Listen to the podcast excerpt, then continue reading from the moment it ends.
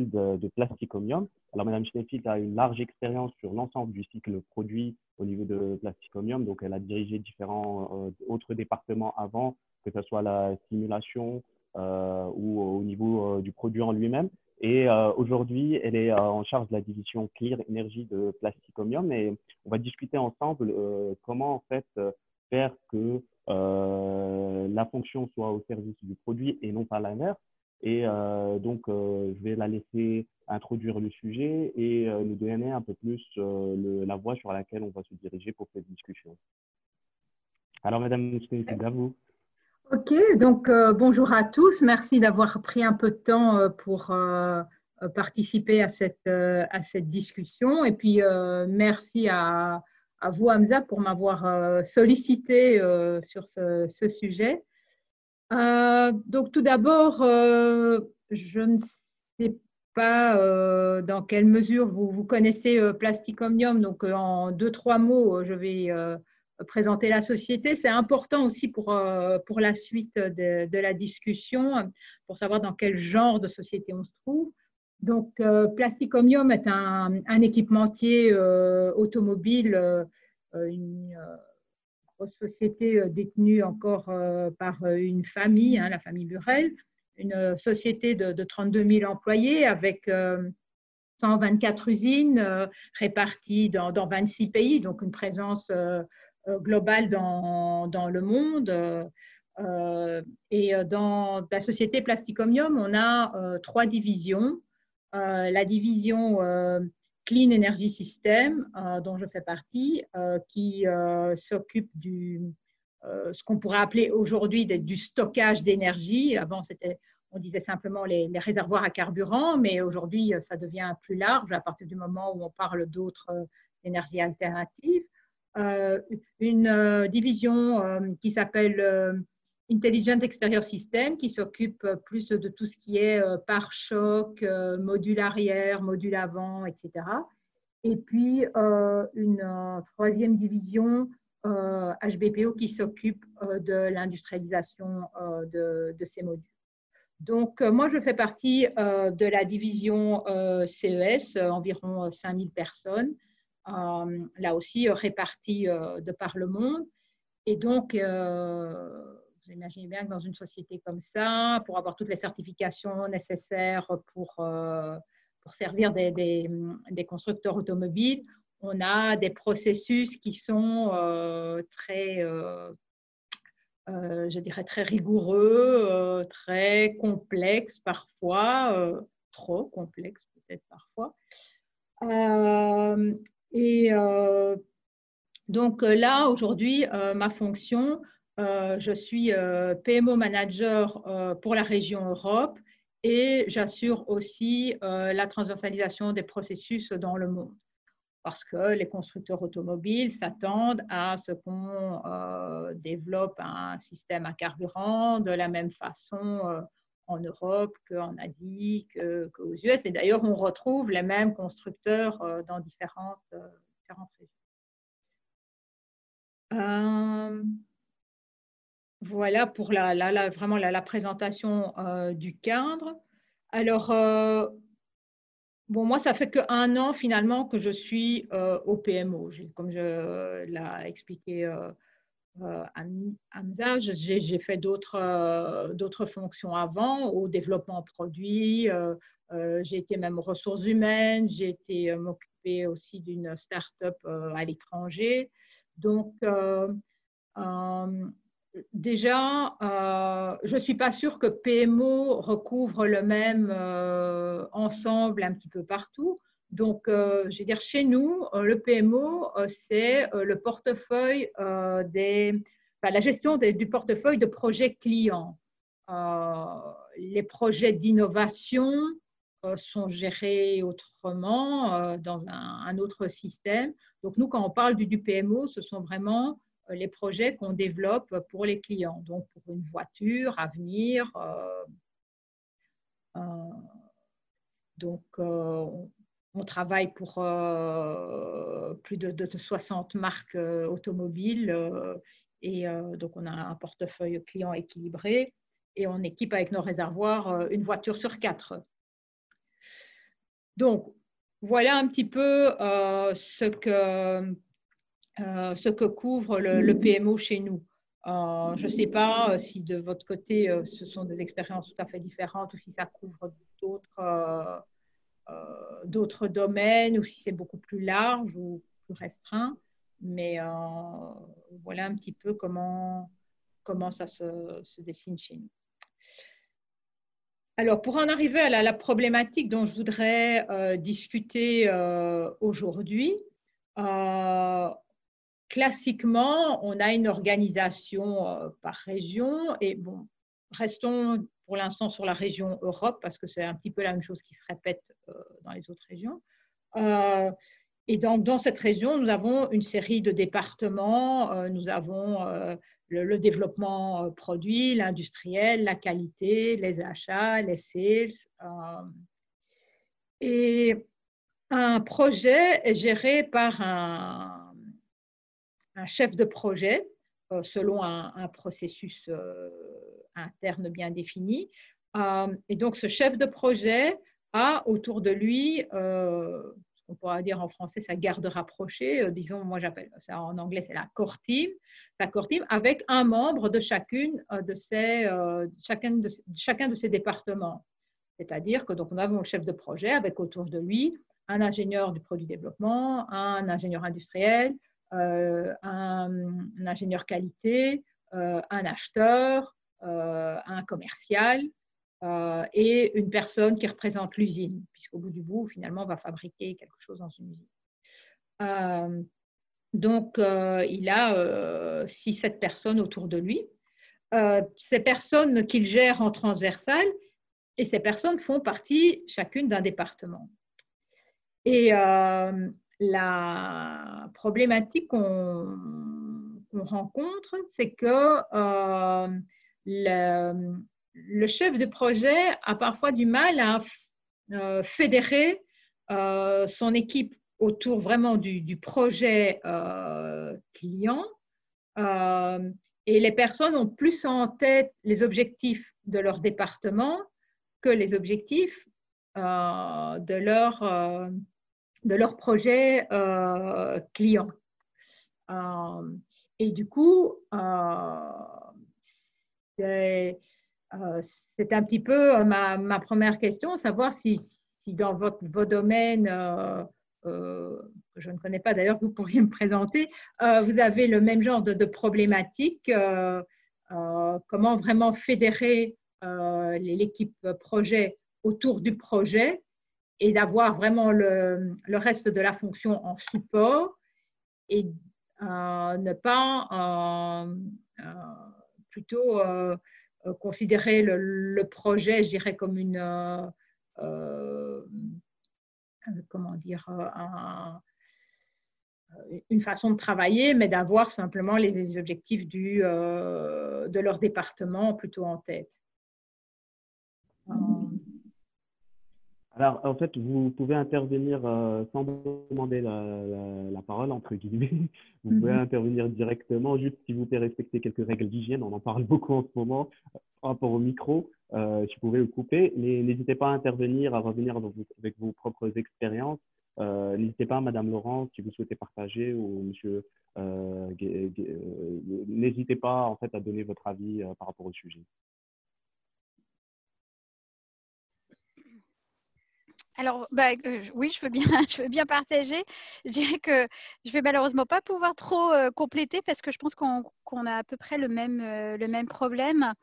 une des solutions sur lesquelles on travaille à l'heure actuelle, c'est véritablement la stratégie groupe qui doit peut-être être plus partagée, mieux connue pour que cette, cette stratégie, une fois qu'elle sera déclinée dans les objectifs des départements, se décline en objectifs qui finalement visent à servir le même, euh, le même thème ou la même stratégie.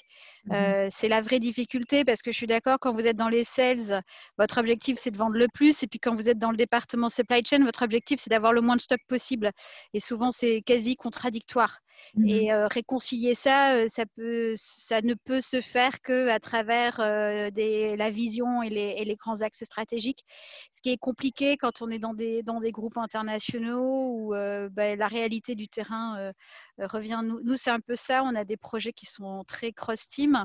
Donc, on essaie d'impliquer un maximum d'intervenants. De, de, Parfois, il y en a trop aussi.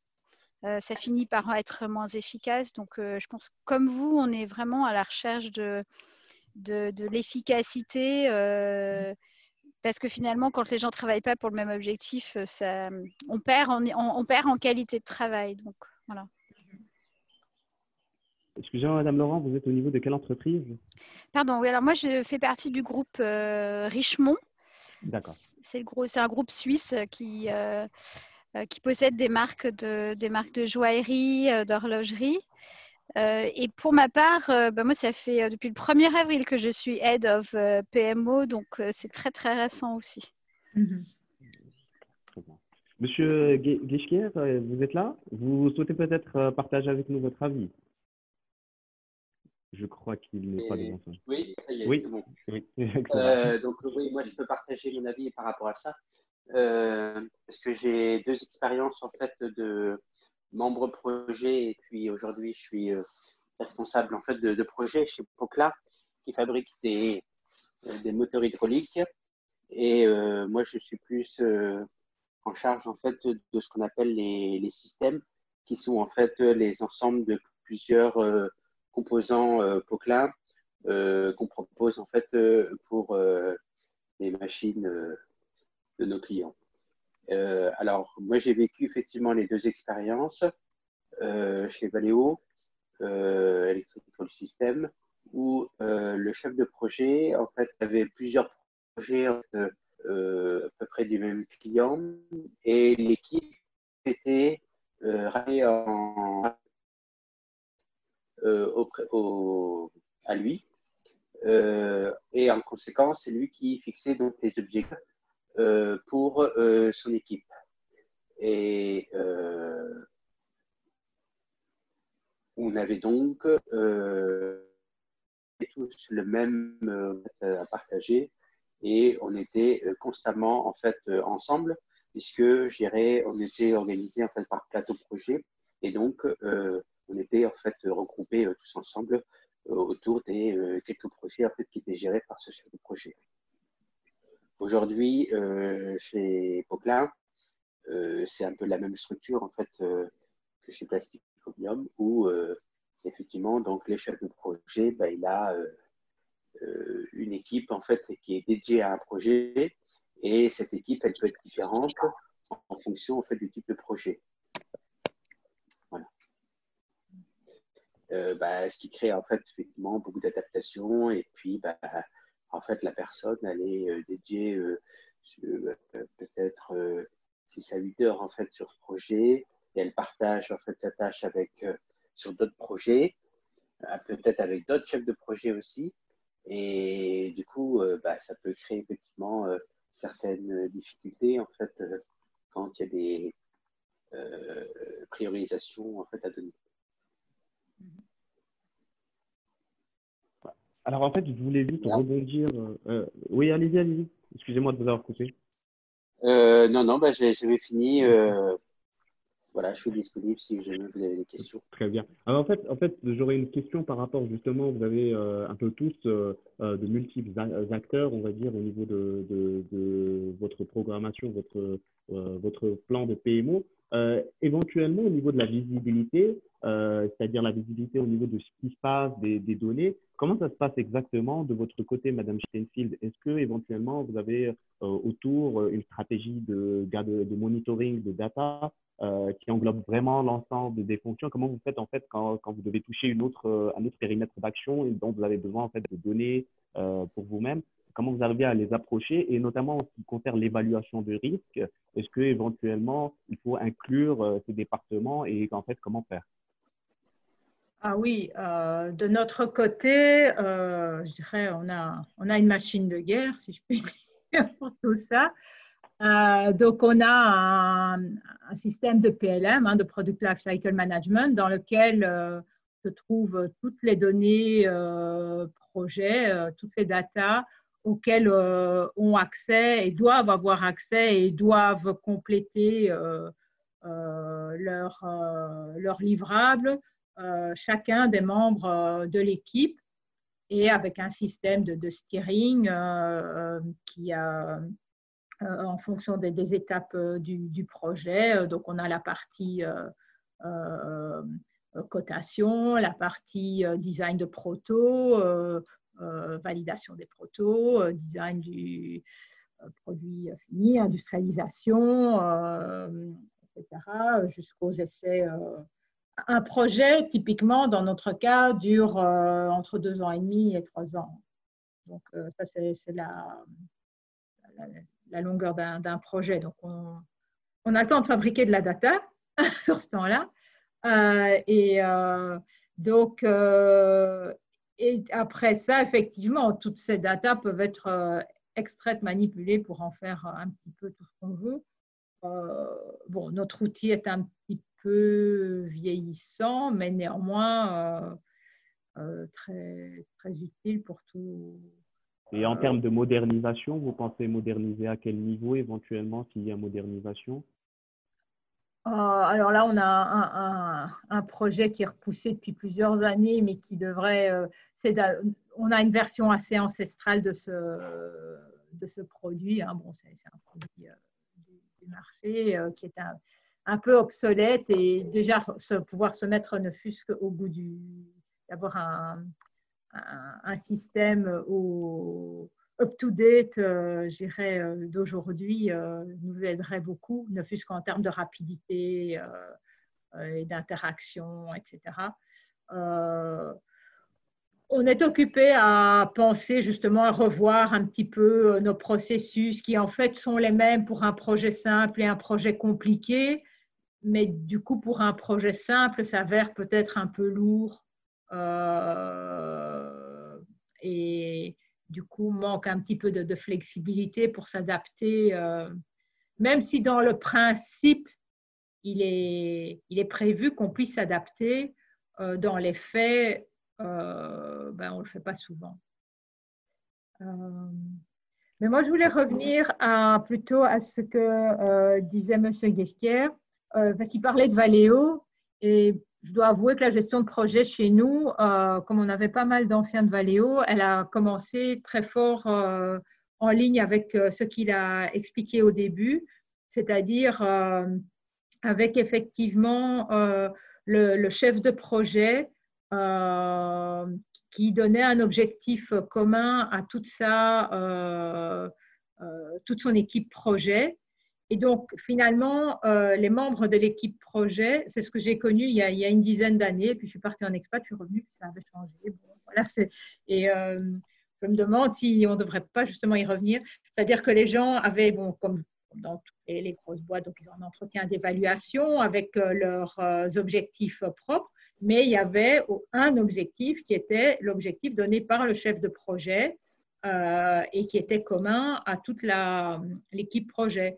Et donc ça, ça les obligeait euh, quand même à être euh, solidaires du projet, je dirais, plus que, enfin, tout en étant, bon, pour d'autres choses, solidaires de leur département, mais de, remettre un petit peu le, projet au cœur de, de leurs préoccupations. Et c'est vrai que ça s'est un petit peu disparu. Alors, ça s'est complexifié parce que les gens participaient à plusieurs projets. Il y avait plusieurs chefs de projet. Donc, euh, est-ce que chacun des chefs de projet devait leur donner un objectif? Mais ça devenait très. très ouais, ça, ça marche effectivement. Ça marche effectivement que lorsque, euh, je dirais, le volume euh, d'or du projet euh, permet en fait à ce que ça soit, je dirais, une équipe avec un chef de projet et je dirais, une personne, euh, elle, elle, peut être éventuellement sur deux équipes, mais euh, elle est quasiment en fait à temps plein en fait pour l'équipe. Ça, ça marche quand c'est comme ça, euh, éventuellement à 50%. après, ce qui peut aussi fonctionner, c'est quand le chef de projet a plusieurs projets à, à, gérer en même temps, avec des fois des phases de projet différentes. Ce qui mhm. facilite du coup la, gestion du projet parce qu'effectivement l'énergie est dépensée en fonction de chaque euh, personne n'est pas la même euh, en fonction des phases projet. On sait très bien qu'au début, bah, ce sera beaucoup le vendeur et puis le, je dirais le, bureau d'études qui vont être sollicités. Et puis à la fin, bah, c'est plus les méthodes, euh, la PQP et puis la, validation fournisseur effectivement qui vont être qui vont être occupés. Donc c'est du coup, la répartition des charges en fait euh, est adaptée parce que euh, tous les projets sont en phase euh, différente et en même temps, le volume horaire de chaque projet en fait permet d'être géré en fait par un chef de projet. Mais c'est malheureusement pas toujours le cas et c'est ce qui fait que on se retrouve rarement en fait dans cette organisation là mm-hmm. et plutôt bah, l'organisation traditionnelle avec des, des, des, responsables fonctionnels on va dire. Mm-hmm. Euh, est-ce que je peux intervenir? Bien entendu, j'allais vous euh, proposer d'ailleurs. Vous m'avez pris de Bonjour. Euh, bon, alors je ne sais pas si ce que je vais dire s'applique en écoutant les intermédiaires, enfin les, les uns et les autres. J'ai entendu, Laurence, que vous parliez de votre. vous avez parlé d'une innovation éventuellement dans Plasticomium.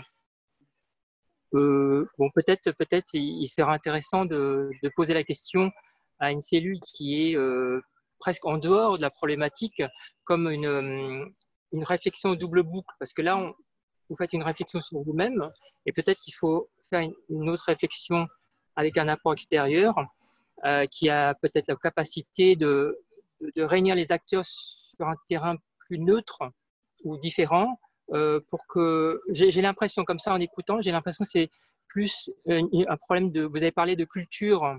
De culture, quand, je quand on parle de culture, on parle principalement de, communication, de langage, d'échange, de compréhension de, de, l'autre partie.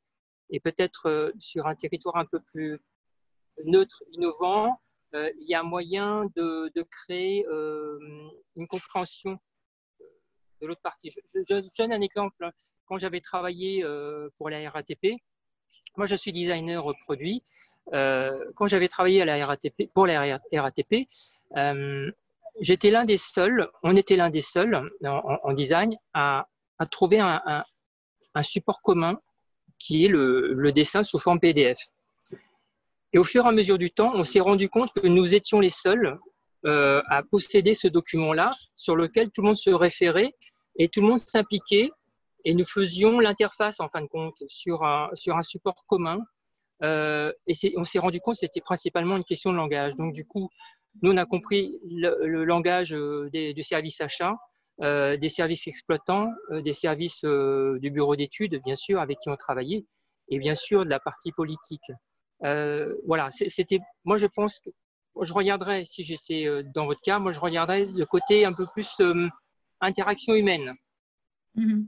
C'est pour ça que ma question suivante, en fait, euh, dans, ce que j'avais mis dans le, petit pitch, c'était est-ce qu'il faut changer l'organisation ou est-ce qu'il faut plutôt changer le mindset des gens? Et je pense qu'effectivement, je ne suis pas sûre qu'il faille vraiment changer les organisations, mais c'est plus parfois une question. Alors, excusez-moi, je, je, je, réinterviens. Euh, euh, euh, c'est pas évident de, de, changer une organisation quand elle est établie et dans un process industriel avec toutes les procédures, euh, les milestones, etc. Et c'est un peu comme euh, si vous avez un téléphone portable, vous avez un operating system. Et là, avec ce que vous êtes en train de faire actuellement, j'ai l'impression que vous êtes en train de, de vous imaginer un système comme une appli qui peut qui peut être intégré dans, dans, ce, dans ce grand logiciel. Et cette appli que vous êtes en train de, réaliser par votre réflexion euh, permettra de changer un peu le, la rigidité du mindset. Enfin, moi, je, je, je, vois comme ça. Et petit à petit, euh, c'est pas du bottom-up, mais en quelque sorte. C'est une image. Oui, je comprends. Effectivement, justement, en termes de, comment en fait intégrer les gens, est-ce que éventuellement vous avez eu un effort euh, au niveau de Plasticomium, au niveau de la communication interne euh, Comment ça se passe en fait pour euh, atteindre, autre que peut-être au niveau de votre département, d'autres cibles pour les un peu les sensibiliser entre guillemets sur vos priorités, vos objectifs et ainsi plus ou moins les mettre dans votre train et, bien comprendre un peu vos objectifs et vos limitations. Comment faites-vous pousser les autres départements d'un point de vue, on va dire, communication pour les, se rapprocher le plus, le plus possible par rapport aux requirements de la PMO ben, là, je dois avouer que pour l'instant, euh, on n'a certainement pas fait suffisamment et on n'est pas bon là-dessus parce qu'on a fait beaucoup de choses pour euh, les chefs de projet, euh, mais finalement, entre PMO et les chefs de projet, et eux-mêmes, et donc parce qu'on les réunit une ou deux fois par an pour des, mmh. des, des journées de chefs projet, on appelle ça notre PMD, ça, un programme euh, et euh, c'était ce qu'ils avaient exprimé euh, la dernière fois. Bon, malheureusement, la, la dernière session n'a pas pu se tenir faute à Covid, mais donc ils avaient exprimé que bon, c'était bien qu'on leur donne des, outils et des idées pour quand même arriver à mieux animer transversalement, et, etc mais que tant qu'on n'avait pas euh, au moins les, groupes leaders ou les managers des métiers euh, qui, les, embêtent, qui étaient là aussi pour entendre le même discours et participer aux mêmes euh, ateliers, etc., bien, on ratait un petit peu, ils repartaient gonflés à bloc, mais en fait, ça redégonflait très vite parce que le reste de l'entreprise n'avait pas entendu le même discours qu'eux. Quoi. Et donc, euh, effectivement, je dois avouer que là, euh, on a encore euh, des, pistes de progrès et, c'est là-dessus que, j'ai l'intention de travailler pour les, les, prochains. Les, prochaines sessions, notamment avec aussi les ressources humaines qui mettent en place pas mal de, projets de développement pour les chefs de projet, mais il ne faut pas que ce soit que les chefs de projet entre eux. Il faut qu'on mette effectivement euh, les, intervenants des, euh, fonctions euh, aussi pour que tout le monde soit aligné. Et là, on revient à ce que Madame Laurent disait tout au début sur les objectifs, vraiment avoir une stratégie commune et des objectifs communs, en tout cas partagés. Et euh, ça, c'est vrai qu'il y, a encore du travail à faire. Euh, si je, peux, j'aurais une question pour vous, euh, Madame Senfield. Vos chefs de projet aujourd'hui, ils sont dans chaque département ou ce sont uniquement les, membres de la core team qui appartiennent à ces départements-là? Ce sont les membres des core teams qui appartiennent aux différents départements. et les, chefs de projet, en fait, ils appartiennent à un compte client. Euh, donc, avec, euh, par exemple, on a les chefs de projet euh, du, compte client Peugeot, du compte client Renault, du compte client BMW, enfin, etc. Et donc, eux, ils sont directement rattachés à un client. Mais ils font partie de, votre, de la région Europe aussi, par exemple? La région Europe, oui. D'accord. Justement, par rapport à ça, euh, n'hésitez pas à intervenir en fait euh, spontanément, euh, comme Madame Laurent l'a fait, poser vos questions. Le petit nombre nous aide en fait pour la discussion, donc n'hésitez pas à intervenir sans demander la parole. En tout cas, je, pense que ça, donnera plus de valeur. Moi, en fait, je pense que Plasticomium est implanté dans beaucoup de pays. Est-ce que éventuellement vous avez des difficultés culturelles ou des difficultés par rapport au fait que vous êtes éparpillé sur un, large territoire et donc du coup euh, peut-être qu'il y a des, problématiques de fédérer les équipes, des choses comme ça. Si ceci existe, comment en fait vous, arrivez peut-être un peu plus à travailler sur ce côté euh, culturel dans un contexte international? Euh, Oui, alors effectivement, bon, la plupart des projets sont gérés dans des... On a à chaque fois un gros centre de développement par région dirais donc euh, en, France pour l'Europe, euh, près de Détroit pour les États-Unis, euh, enfin fait pour toute l'Amérique du Nord, non pas seulement pour les États-Unis. on en a plusieurs en Asie parce que là c'était vraiment très compliqué. Donc on a un très gros en Chine, un petit au Japon et un moyen en Corée. mais effectivement, on a des projets de plus en plus, euh, je dirais, qui couvrent plusieurs régions. Et là, ça oblige à travailler euh, de façon euh, je ne suis pas sûre qu'on ait mis en place vraiment des stratégies. Le fait d'avoir déjà un, processus commun euh, avec des formations euh, internes qui, euh, expliquent aux gens vraiment comment travailler dans, ce processus, etc. Ça aide en tout cas à mettre les gens dans le même cadre. on travaille aussi pas mal avec des réseaux de, de key users, notamment pour notre notre outil de, PLM, donc avec euh, donc des key users à qui on fait part des, de, nouveautés, de projets d'amélioration, dont on recueille les, demandes d'amélioration et qui, eux, sont vraiment euh, euh, alors, en, contact alors vraiment direct et terrain avec les gens au Japon encore, en Chine euh, ou ailleurs. Et donc, euh, ça nous permet, et euh, avec des gens de, bonnes compétences et surtout de très bonne ouverture en termes de, on les soft skills maintenant, donc des gens qui peuvent très bien faire l'interface entre des gens terrain et, des, et, le central. En termes de différences culturelles, euh, ben, on a, je, dirais, euh, on a appris sur le tas. Euh, ça n'a pas été bien travailler avec la Chine, mais bon, là, on y arrive de mieux en mieux. Bon, on a eu moins de problèmes avec, avec la, Corée, là c'est un petit peu plus, facile. Il y a je pense que là, je ne suis pas sûre qu'on ait eu euh, véritablement une politique ou euh, là autour. Euh, j'ai l'impression que ça s'est plus appris sur le tas. Je ne sais pas si dans d'autres sociétés, il y a eu. Bon, on a de temps en temps des, réunions, mais cette année, ça a été complètement annulé et je ne sais pas ce que ça va devenir pour l'avenir on a de temps à autre des réunions internationales qui permettent quand même de se rencontrer les uns les autres, que ce soit euh, au niveau management, que ce soit euh, euh, par exemple tous les managers de la qualité ou les managers achats, pas forcément tous les ans non plus, mais bon, ça permet aussi quand même quand les gens se rencontrent de, de travailler différemment.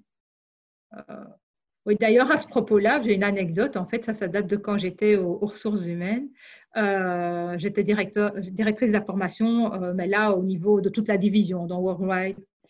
Et donc, euh, quand je faisais des conf calls avec l'Asie, et ceux qui ont fait des conf calls avec l'Asie doivent avoir l'habitude, on a beau poser des questions demander s'il y a des questions, c'est silence radio, c'est d'un calme. Et un jour, on avait une réunion internationale et donc, euh, euh, pour un, un, petit déplacement là dans Paris, j'avais dans ma voiture euh, le responsable de la formation d'Inde, de Corée, de Chine. Et ça papote, ça papote, ça papote, ils n'arrêtent pas de parler. Tout d'un coup, moi, j'ai un feu rouge, je leur dis Hé eh, les gars, ne vous arrêtez pas de causer. Et quand moi, je vous ai en call, j'entends pas un mot.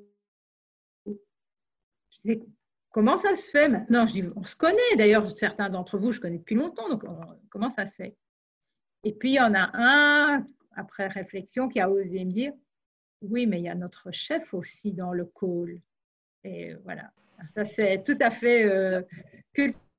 Oui, il y avait le chef dans le call et il ne voulait pas, du coup, euh, il n'osait pas poser une question qui pourrait avoir l'air bête, entre guillemets, ni faire un comment. Et donc, euh, de, voilà, c'était. Euh, justement, c'est intéressant ce que vous dites, euh, Laurence, parce que euh, ça fait typiquement partie de, de enfin, ce que dirait euh, Geert Hofstede, c'est un anthropologue hein, qui a étudié les comportements sur IBM sur plusieurs séquences en 73, sur plusieurs enquêtes, hein, plusieurs enquêtes. Il en a défini des, des dimensions culturelles. Et l'une des dimensions culturelles est l'indice de distance hiérarchique. Et effectivement, par rapport à certains pays, euh, la hiérarchie est très importante et ça fait qu'il y a des personnes qui, osent dire ou pas les choses ou attendent l'approbation du, chef. Par exemple, euh, il donne un exemple tout simple, c'est qu'en France, par exemple, quand il, compare euh, une équipe, un binôme français et américain, le, chef français, enfin le, chef avec, avec son N-1, on va dire, quand le N-1 va prendre la parole, il va tendance à avoir un petit regard pour son chef pour avoir son approval. Alors qu'aux États-Unis, ce n'est pas comme ça. Il parle librement sans euh, forcément se référer au chef. Mm-hmm. Et par rapport à chaque pays, euh, les comportements culturels ne sont pas les mêmes, les dimensions culturelles ne sont pas les mêmes.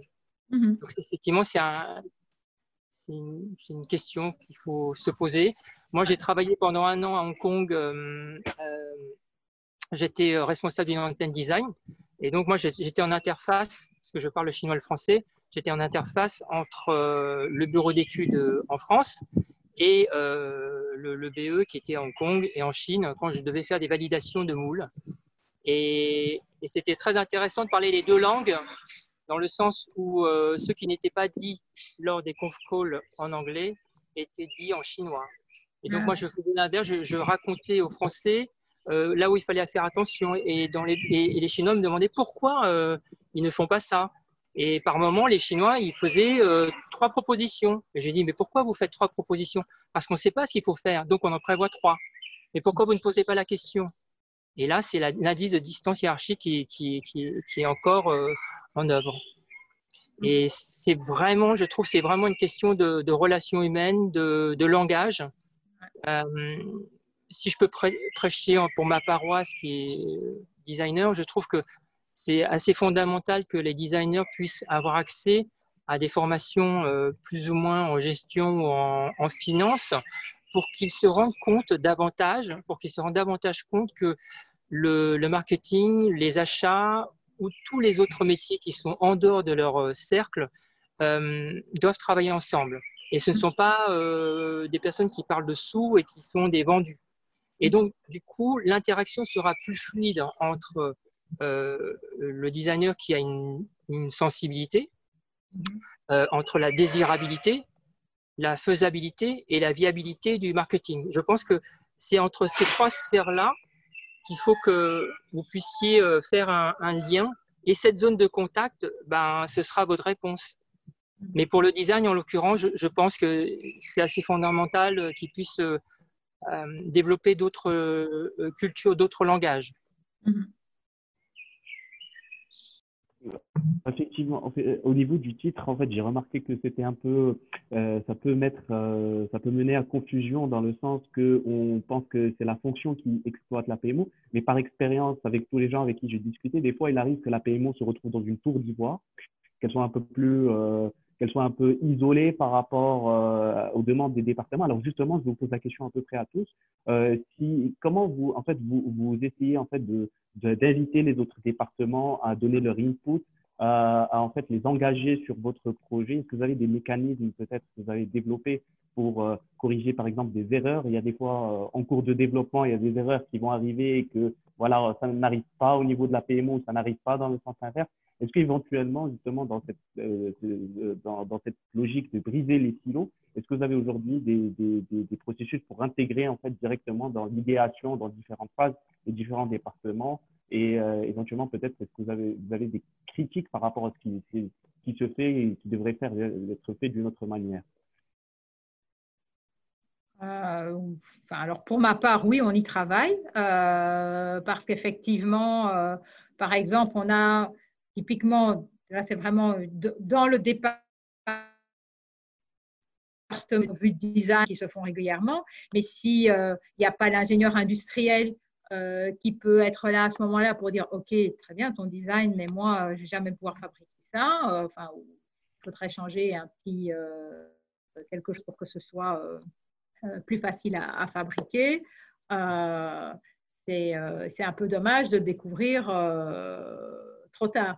Donc effectivement, il y a des, alors que les industriels ont leur revue industrielle et les gens de la qualité ont leur revue qualité, il y a des moments où il faut. Alors c'est vrai qu'on ne peut pas mélanger tout le monde tout le temps non plus parce que euh, mais il faudrait avoir quand même un interlocuteur à un moment donné euh, qui participe à la, à la revue de design, un interlocuteur euh, industriel à certaines étapes, un interlocuteur à d'autres étapes.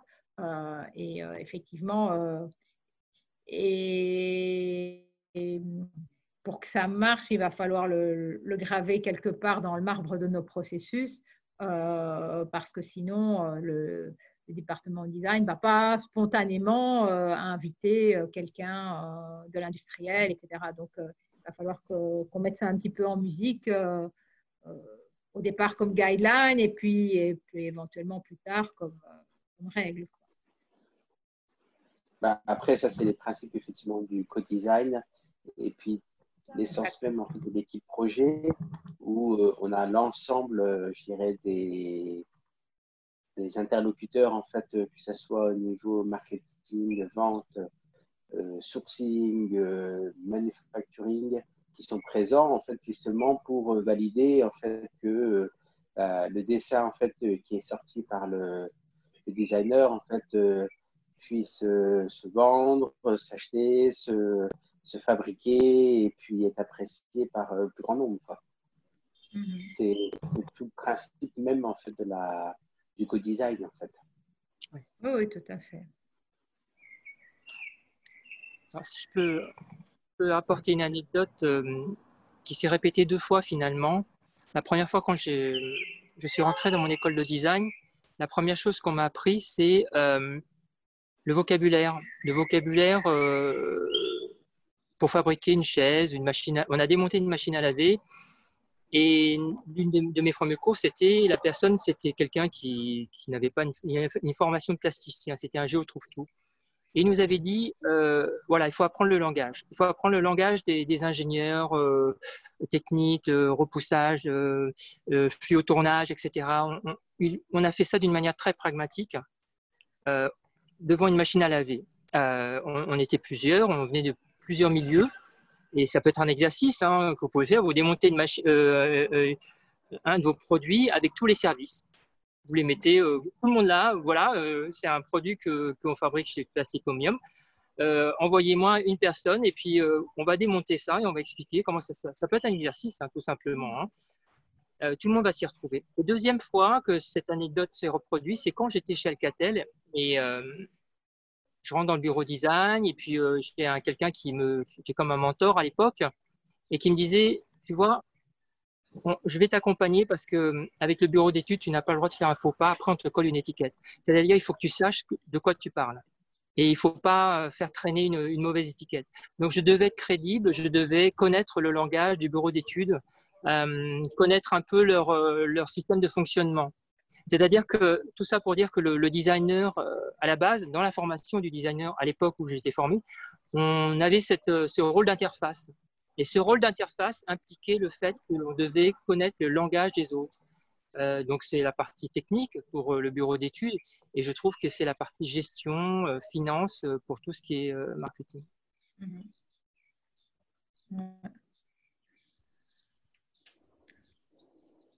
Nous avons une formation de base euh, un petit peu pour tous les, nouveaux entrants euh, dans lequel nous, nous déshabillons plus ou moins effectivement un réservoir, toutes ces fonctions, et on s'efforce euh, d'avoir effectivement autour de la table pas tous les nouveaux designers, mais d'avoir designers, acheteurs, enfin dans, les nouveaux, bon, fait ce qu'on peut parfois pour organiser, mais d'avoir quand même des profils différents euh, autour de la table euh, pour que, comme c'est pour des nouveaux entrants, d'abord ça leur permet de se connaître les uns les autres, mais aussi euh, d'avoir des, des, remarques très différentes, parfois des, des, références à des métiers antérieurs très différents, etc.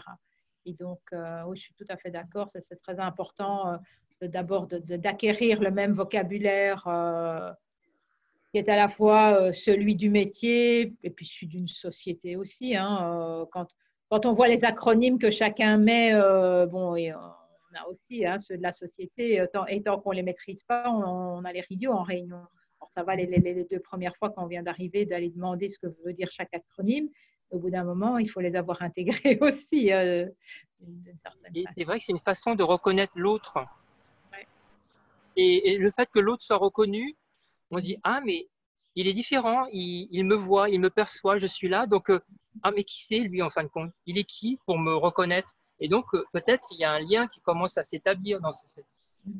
Euh, nous, quand on était à l'ENSCI, on, allait visiter les, entreprises, SNECMA, les entreprises de, qui repoussaient des matériaux, tout ça. Donc, on avait cette habitude d'aller reconnaître l'autre, la personne qui le fait manuellement, il vous parle, ils se sont investis. Et après, quand on se retrouve dans des réunions, enfin, pour le bureau d'études, en tout cas chez Alcatel, on avait un autre rapport. On s'est dit, tiens, on, a échangé. Mm-hmm. On, se connaît un peu plus que par la voie, par, le, par le biais professionnel, on se connaît un peu plus humainement. Et donc, ça devient une expérience humaine aussi. Tout à fait. C'est pour ça que nous, on, encourage très fort nos usines vers la, dernière partie du projet, nos, projets plutôt, à aller dans l'usine euh, au moment des essais, etc., pour rencontrer vraiment les gens de l'usine, voir comment la pièce sort euh, de, ligne, euh, et voir si les écouter, euh, être à l'écoute aussi euh, des gens de l'usine qui ont une grande expérience euh, et qui peuvent faire remarquer une erreur ou quelque chose qui est difficile pour eux alors qu'on aurait pu faire autrement et faire plus facile. au, moins, on en tient compte pour une autre fois éventuellement. et donc, on encourage très fort et on, on, lève, enfin, parfois sidéré de voir que des gens qui sont là depuis 17 ans, euh, dans l'usine. Quoi. donc, on dit non, mais ça, ça va pas, il faut te bouger. Euh, il, faut, y aller euh, au moment où ton projet arrive en, phase de, fabrication, il faut aller dans l'usine. Là aussi, ça permet, les, relations sont toutes différentes. Une fois qu'on a rencontré les gens du terrain, le directeur qualité de l'usine, même le patron de l'usine, parce qu'il est toujours très content en général quand une équipe vient. Donc, euh, après, euh, quand on a quelque chose à demander, c'est plus facile. Exactement. C'est une bonne manière d'embarquer les, personnes aussi. Hein. Oui, tout à fait. Madame Laurent, vous souhaitez dire? Oui, que, oui, je voulais revenir sur votre, euh, sur votre question initiale vous vouliez savoir comment faire pour faire pour s'assurer que finalement toutes les fonctions servent bien un projet. Et là, je pense que l'équipe PMO, elle a quand même un rôle hyper central dans la communication. Mmh C'est-à-dire que on n'est pas simplement un espace dans lequel on vient tout répertorier, tout stocker, s'assurer que les projets avancent en temps et en heure. Les fonctions, elles se parleront pas toutes, de toute façon. Mmh ça, je pense que, enfin, moi, ça fait 20 ans que je suis chez Richemont. Euh, ça, ça, évolue, mais euh, voilà, ça dépend beaucoup de l'empathie de, chacun euh, et sa volonté à aller vers les autres. Donc, vous avez des chefs de département, des, directeurs d'entités qui ont cette volonté-là, ça fonctionne bien. D'autres qui ne l'ont pas, ça fonctionne pas. Et c'est pour ça que je pense que la PMO, donc à nouveau, moi, je suis vraiment, ça fait deux mois et demi à peine que je suis dedans, mais euh, moi, je vois une de mes missions qui est euh, le partage, la communication, l'information, et du coup, euh, répéter, répéter, répéter, répéter, répéter. parce que je ne sais pas combien vous avez d'employés. Nous, on est un groupe relativement modeste. On a 33 000 employés. je ne pense pas, au bout de trois mois, avoir touché tous les 33 000 employés. Je pense que j'en suis très très loin. Et donc, si, on ne fait pas cet effort en permanence, donc c'est beaucoup d'énergie.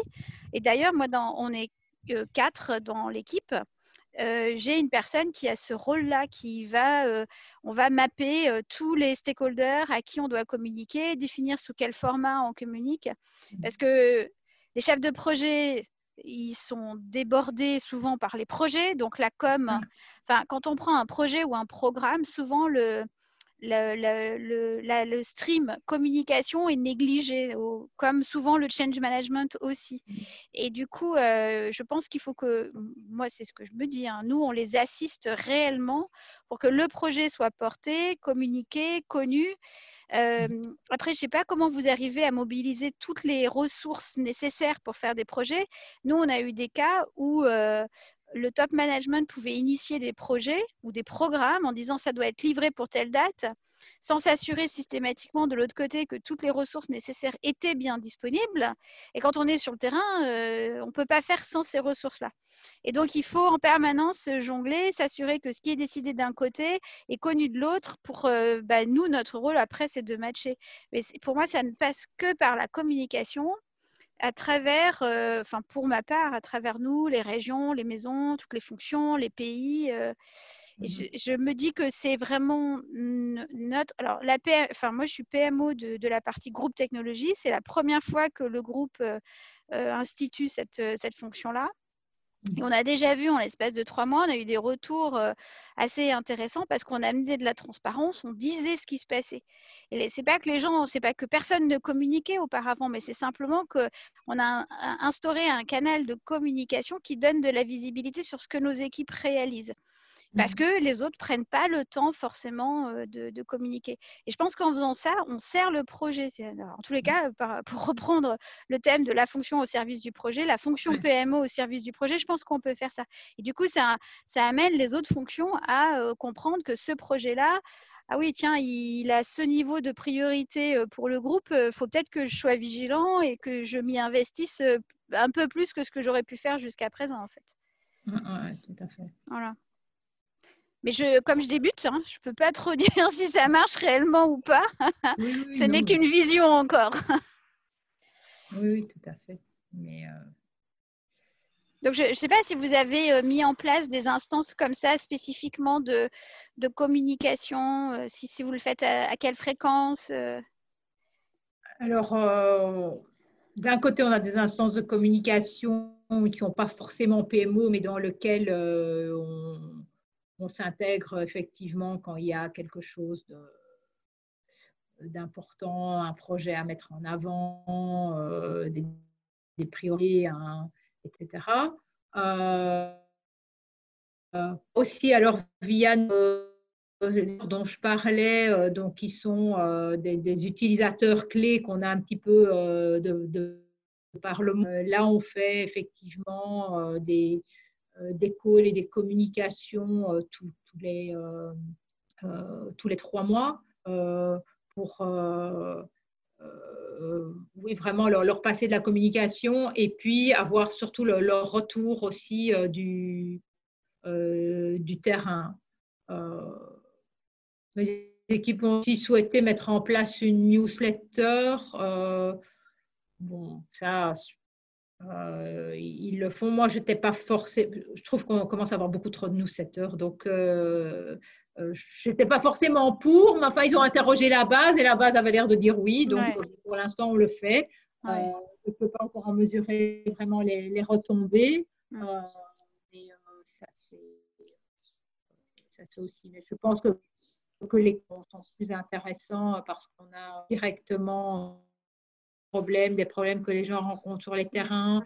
Euh, et c'est vrai qu'au-delà de tout ce culturel, euh, par exemple, euh, quand ça dure deux ans et demi à trois ans, ben c'est vrai pour l'Europe, mais par exemple en Chine, les projets ils sont très, très rapides. nous, une phase de cotation, structurellement, la phase de rien que de cotation peut durer six mois, un an, parce qu'on fait déjà un peu de pré-développement pendant, etc. Euh, en Asie une phase de cotation, ils ont deux semaines pour pouvoir remettre, une offre. Euh, alors déjà, avoir un processus commun avec de telles grandes euh, disparités, c'est difficile. Mais ça, on le sait effectivement qu'en discutant avec les gens du terrain et, et puis ils nous disent, bon, c'est bien ton processus, mais moi, en deux semaines, je n'ai pas le temps de faire tout ça. Hein. donc, bon, parons au plus pressé, qu'est-ce qui est mm. indispensable? Voilà ça donne du carburant dans les voitures, etc. Donc, au bout du bout, ça marche. Mais, euh, Petite question. Euh, pardon, allez-y, David. Non. Euh, on en parle souvent du design thinking et nous avons la chance d'avoir un designer parmi nous. Est-ce que vous avez déjà pensé d'utiliser des ateliers de design thinking ou autres, justement pour favoriser la collaboration, de, de, créer des liens avec les autres départements, notamment je pense à Karine par rapport à ce que vous disiez tout à l'heure Alors, c'est une très bonne question. Non, je n'y avais absolument pas pensé. Et pour autant, j'en ai, j'ai participé moi-même à des ateliers de design thinking. J'ai adoré le concept. Je trouve que c'est un vrai moment de partage euh, libre, en fait, où euh, voilà, il n'y a pas de cadre et du coup, euh, on invente vraiment. Euh, c'est une bonne question. Je pense que je vais y réfléchir. Mais alors nous, euh, on a fait des ateliers parce qu'au-delà, enfin, dans le cadre de la PMO, on a dû mettre en place des processus au sein du groupe technologie, notamment pour gérer les demandes de cette phase d'idéation là. Donc, mais on l'a pas fait sous forme design thinking complètement. Mais c'est une bonne remarque parce qu'on envisage de toute façon autour du portfolio, comme je vous disais, de beaucoup communiquer. Et moi, je voulais mettre en place des ateliers. je ne suis pas bien la fréquence, puis ça dépend aussi de ce qui va se passer avec la crise. Si, si on va pouvoir, si on doit rester à distance ou en présentiel, on ne fait pas la même chose. Mais j'envisageais initialement d'avoir deux ateliers d'une journée par an où justement on pouvait faire venir nos interlocuteurs les plus réguliers pour les faire travailler sur qu'est-ce qu'il faut améliorer et comment on l'améliore en fait. Mais le design thinking, il est bien. Je ne sais pas s'il peut s'appliquer à de la PMO.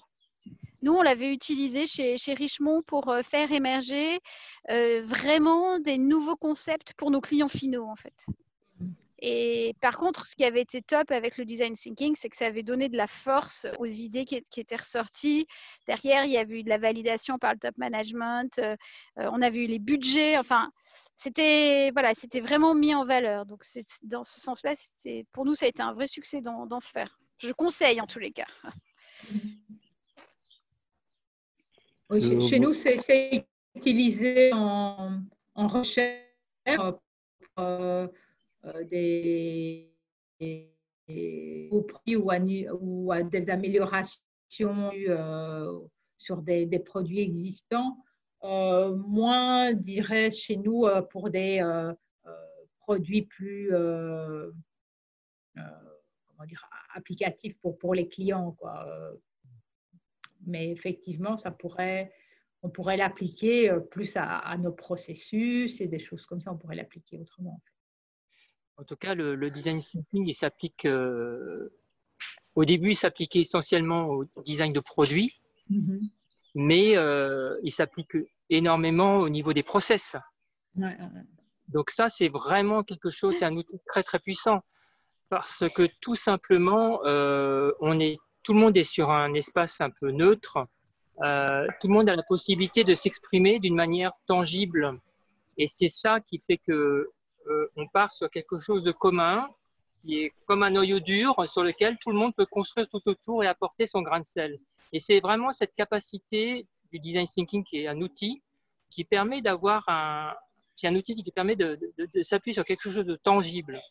Et cette dimension du tangible, eh bien, euh, va au-delà euh, du mot, du, compte rendu, du, du, newsletter. C'est tout simplement depuis que l'on est l'homme des cavernes, il a, dessiné. Euh, en grandissant dans les écoles, on a dessiné. Donc c'est quelque chose que tout le monde sait faire. Et ça rapproche forcément euh, une dimension de, chaque être et chaque personne peut s'impliquer et avancer euh, dans le même sens. Alors éventuellement, si vous avez une dernière question pour qu'on puisse conclure exactement. Moi, je, moi, je dois vraiment, je, suis désolée, je, vous dis au revoir parce qu'il faut que je m'absente pour le call d'après. Dans ce cas-là, on va, on, va, on, va, on va arrêter les débats. Alors n'hésitez pas euh, en fait, on va vous envoyer le script des discussions que vous pouvez garder. On fera aussi un podcast à partir de euh, ce qu'on a discuté, donc vous le recevrez. Et nous avons une plateforme qui s'appelle Johnson Insight. Je vous invite à vous inscrire dessus. Nous allons continuer les discussions dessus. Et c'était un plaisir de pouvoir faciliter ce débat. Euh, je vous invite aussi au, au prochain thématique groupe auquel on va vous annoncer les dates. Euh, n'hésitez pas à nous suivre sur nos réseaux sociaux pour être toujours à jour par rapport aux thématiques groupes. C'est toujours un plaisir de vous recevoir, euh, vous de la communauté PMO. Je vous souhaite une très bonne journée à tous et au plaisir de, refaire une nouvelle session à nouveau. Merci pour l'organisation.